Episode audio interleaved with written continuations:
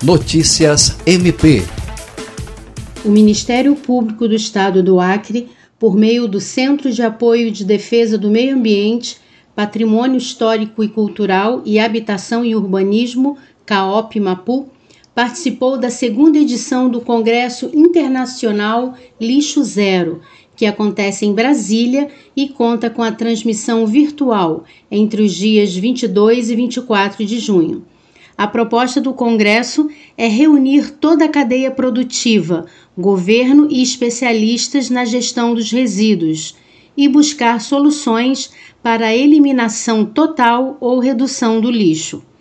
A convite do Instituto Brasileiro de Informação em Ciência e Tecnologia, a chefe do CAOP Mapu, Vângela Nascimento, foi palestrante em uma das salas do evento que tinha como temática Amazônia Legal sem resíduos.